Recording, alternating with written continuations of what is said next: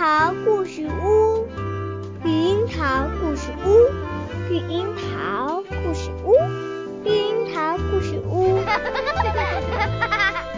欢迎来到绿樱桃故事屋，亲爱的宝贝，今天咱们要讲的绘本叫《留在夏天的雪人》，作者杨海林，绘画。金草莓动漫由新蕾出版社出版。雪人是个很小的孩子堆的，所以个子很小。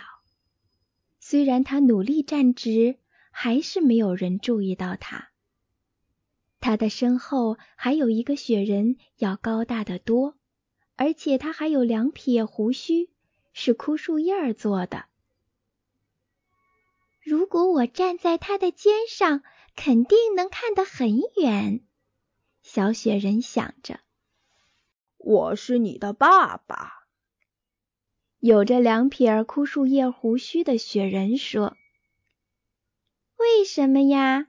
就因为你的个子很高，就因为你有两撇树叶做的胡须吗？”“是呀，爸爸们都有这样的两撇胡须呢。”说话的是第三个雪人，这是一个用红辣椒做嘴巴的雪人，他成了小雪人的妈妈。面对着爸爸妈妈，小雪人很幸福。小雪人真的太矮了，松鼠大婶提着一篮子松果走来，一不小心就踩到了它。你看，你踩到了我们的孩子了。小雪人的妈妈不高兴地说：“哎呀，真是对不起呀！”松鼠大婶低下头找了半天，才发现了小雪人。松鼠大婶送给小雪人一枚种子。这是什么种子呀？小雪人兴奋地用小小的手掌捧着这个圆圆的小东西，左瞧右瞧。生怕它不小心长了翅膀飞走了。这是花的种子，你可以把它种在花盆里。到了春天，它就会发芽；到了夏天，它就会开花。松鼠大婶说：“啊，真神奇呀！”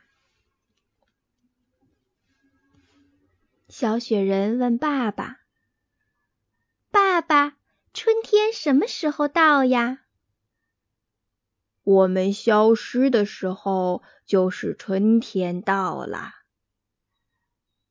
小雪人又问妈妈：“妈妈，夏天什么时候到呀？”“春天之后就是夏天了呀。”小雪人恍然大悟：“这样我们不就看不见它发芽开花了吗？”“是啊，这枚种子对我们真的没有什么用处。也许你可以把它送给麻雀先生，让他当点心吃。”小雪人可不愿意就这样把种子送给麻雀先生吃掉。他小心地捧着种子，仿佛感觉到这枚种子小小的心脏在他手心里砰砰地跳呢。小雪人把它种进了花盆里，希望它发芽开花。天气渐渐暖和起来了，小河里的水开始哗啦啦地唱歌了。爸爸说。小雪人，我们得走了。妈妈说：“小雪人，赶紧跟我们走，要不然你就会像雪糕一样化掉了。”可是小雪人不肯走。小雪人的爸爸妈妈开始流汗了。小雪人的爸爸用毛巾擦汗，一擦，他的个子就矮了一截儿。小雪人的妈妈用毛巾擦汗，一擦，他的身体就瘦了一圈儿。我们真得走了呀！你们走吧，我想待在这里，陪着梅种子发芽开花。那我们把你放进冰箱吧。唉，到了今年冬天，我们回来就又可以看见你了。小雪人的妈妈抱起小雪人，把它放进冰箱，嘱咐道。不要随便跑出来啊！他们还小心的把那只花盆放在屋外。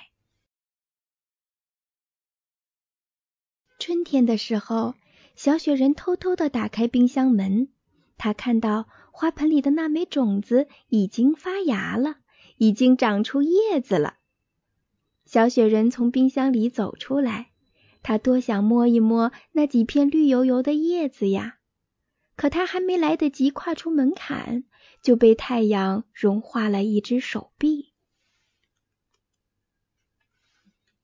夏天到了，小雪人在冰箱里想：“我的那枚种子肯定开花了吧？”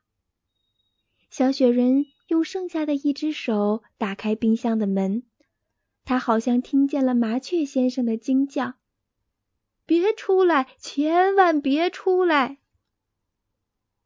他还是微笑着走出来，太阳很刺眼，白花花的。每走一步，他就在地上留下两个湿湿的脚印。他没有看见花儿，他只看见一盆蔫头大脑的叶子。那些叶子也看见了他，他们努力的想站直一点儿，欢迎他。小雪人用唯一的一只手托起了花盆，在夏天看见雪人，太阳公公惊讶极了。他睁大了眼睛，想仔仔细细的看看这个小雪人。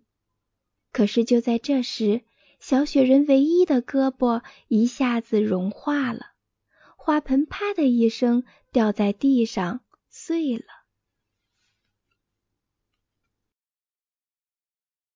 冬天来了，小雪人的爸爸妈妈回来了。我们可爱的儿子呢？他们站在那里发愣。他们身后的一棵树忽然跳起舞来，一片片碧绿的叶子像一颗颗闪闪发亮的牙齿。真是奇怪，这个季节树的叶子应该掉光了呀。麻雀先生飞来了，落在枝头，叽叽喳喳地说：“哦，你们回来了！还记得去年松鼠大婶送给你们小雪人儿子的那枚种子吗？它现在已经长成了一棵树，在它最需要水的时候，小雪人把自己融化了。”啊，是吗？您是说我们的儿子已经化成了水，钻进了这棵树里？这真是太好了！他钻进树里，自己就成了一棵树。小雪人的爸爸兴奋地说：“哦，我们的儿子长得可真高呀！”小雪人的妈妈仰起头看着树梢说：“如果我们的儿子愿意托起他的妈妈，我敢说。”我能看到连麻雀先生都没有到过的地方。说着，他们跳起了快乐的舞蹈。这时，小树所有的叶子一下子哗啦啦的抖动起来，枝头上开出一大朵一大朵的花儿。好啦，孩子们，这就是今天的故事《留在夏天的雪人》。晚安，祝你有一个好梦。